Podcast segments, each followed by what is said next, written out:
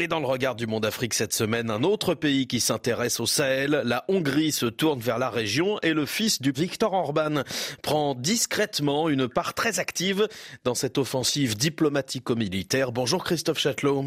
Bonjour. Le monde se penche donc cette semaine sur la Hongrie et ses projets tout particulièrement au Tchad. Oui, oui, on, se penche dessus parce qu'on n'attendait pas vraiment la Hongrie sur ce terrain-là. Euh, Budapest n'a jamais eu de représentation diplomatique ni de coopération militaire directe euh, en Afrique subsaharienne francophone. Et pourtant, et pourtant, c'est au Tchad que la Hongrie a l'intention de déployer 200 militaires dans les prochains mois.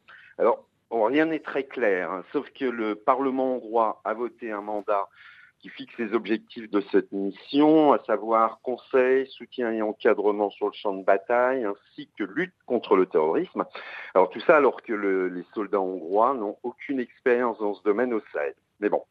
Et vous le disiez, l'autre surprise, c'est euh, la présence du fils de Viktor Orban, qui est très impliqué dans ce projet. Alors il s'est rendu à plusieurs reprises dans la région, tout particulièrement au Tchad ces derniers mois. Et il vient d'ailleurs d'être nommé agent de liaison pour la préparation de la mission au Tchad. Et les visites de Gaspard Orban au Sahel se sont faites jusqu'ici dans le plus grand secret.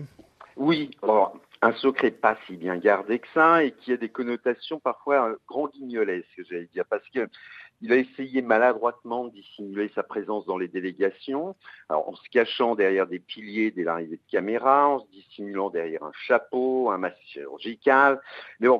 Euh, Aujourd'hui, avec les logiciels de reconnaissance faciale que nous avons utilisés avec notre partenaire euh, Direct36, qui est un, un média hongrois, on a pu l'identifier formellement, d'autant que des images de lui à visage découvert ont aussi fuité.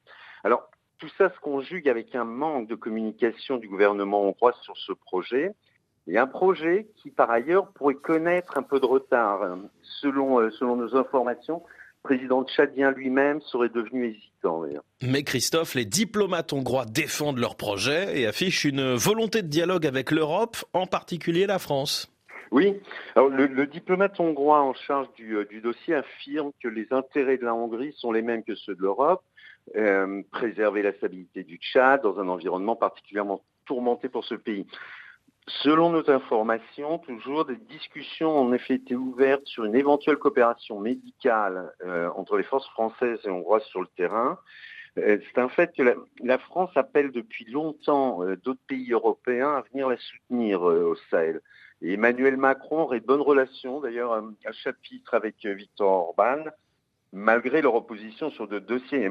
Et entre autres sujets de divergence entre Paris et Budapest, et non des moindres, euh, Viktor Orban entretient une proximité certaine avec Vladimir Poutine, lequel, président russe, a reçu il y a quelques jours à Moscou son homologue euh, tchadien Mahamat Idriss Déby, auquel il a lui aussi promis de contribuer, je le cite, par tous les moyens possibles à la stabilité du pays. Alors, ça manque pas de soulever des interrogations, sachant que les mercenaires russes de Wagner sont présents dans plusieurs pays frontaliers du Tchad. Christophe Châtelot, merci beaucoup. Les très discrètes aventures du fils de Victor Orban au Sahel.